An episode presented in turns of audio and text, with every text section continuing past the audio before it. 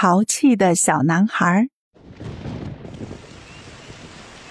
从前有一位老诗人，一位很善良的老诗人。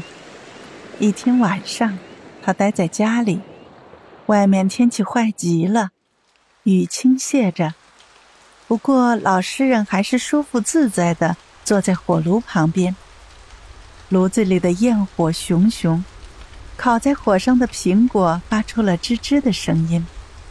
这样的天气，在外面的可怜人一定都湿透了。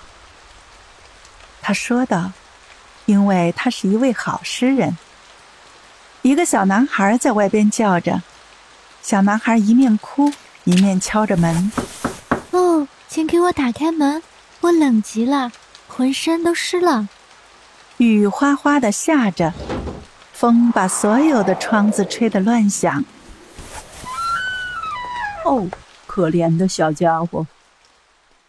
门前站着一个小男孩，他身上一点衣服都没有穿，雨水顺着他长长的金发往下流。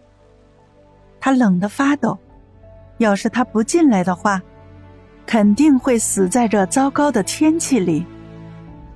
你这可怜的小家伙！老实人说道：“用手拉着他，来，到我这儿来，我会叫你暖和过来的。我给你葡萄酒，给你苹果，因为你是个可爱的小男孩。”的确是这样，男孩子的一双眼睛看上去就像两颗明亮的星星，虽然雨水顺着他金黄的头发往下流。头发还是好看的，卷曲着，就像一个小天使。不过他被冻得脸色发白，浑身哆嗦。他手里拿着一副漂亮的弓箭，全让雨水淋坏了。上面的美丽颜色在雨水中也掺和在一起了。老诗人坐在火炉旁，把小男孩放在他的腿上，掸去他头上的水。用手捂着他的手，温了些葡萄酒给他喝，于是他暖和过来了，脸颊两边也红了。他跳到地板上，围着老诗人跳起舞来。老人说道：“你是个活泼的男孩子，你叫什么名字？”他回答道：“我叫阿莫尔。你不认得我吗？我的弓在那里。”我用它射箭，你信不？瞧，外面天晴了，月亮出来了。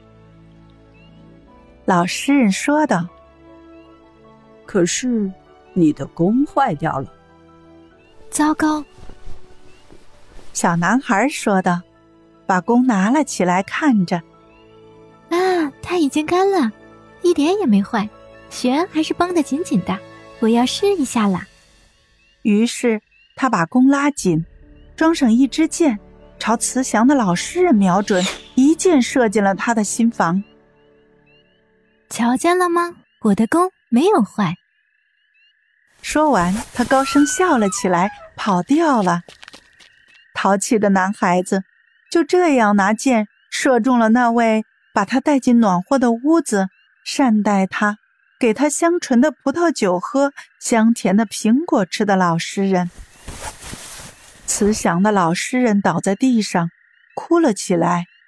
他被射中心房了，于是他说道：“啊啊，阿莫尔是一个多淘气的男孩，我一定要告诉所有的乖孩子，要。”他们留神，永远也不和他玩儿，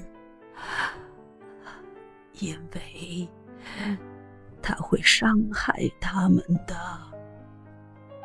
所有的乖孩子，听过他讲这件事的男孩女孩都非常留神那可恶的阿莫尔，但小男孩还是骗了他们，因为他非常有心计。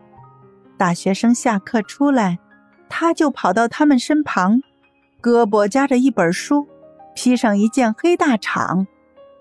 他们认不出他来，他便用箭射进他们的胸膛。女孩子们去牧师那里，站在教堂地板上的时候，他也跟着他们。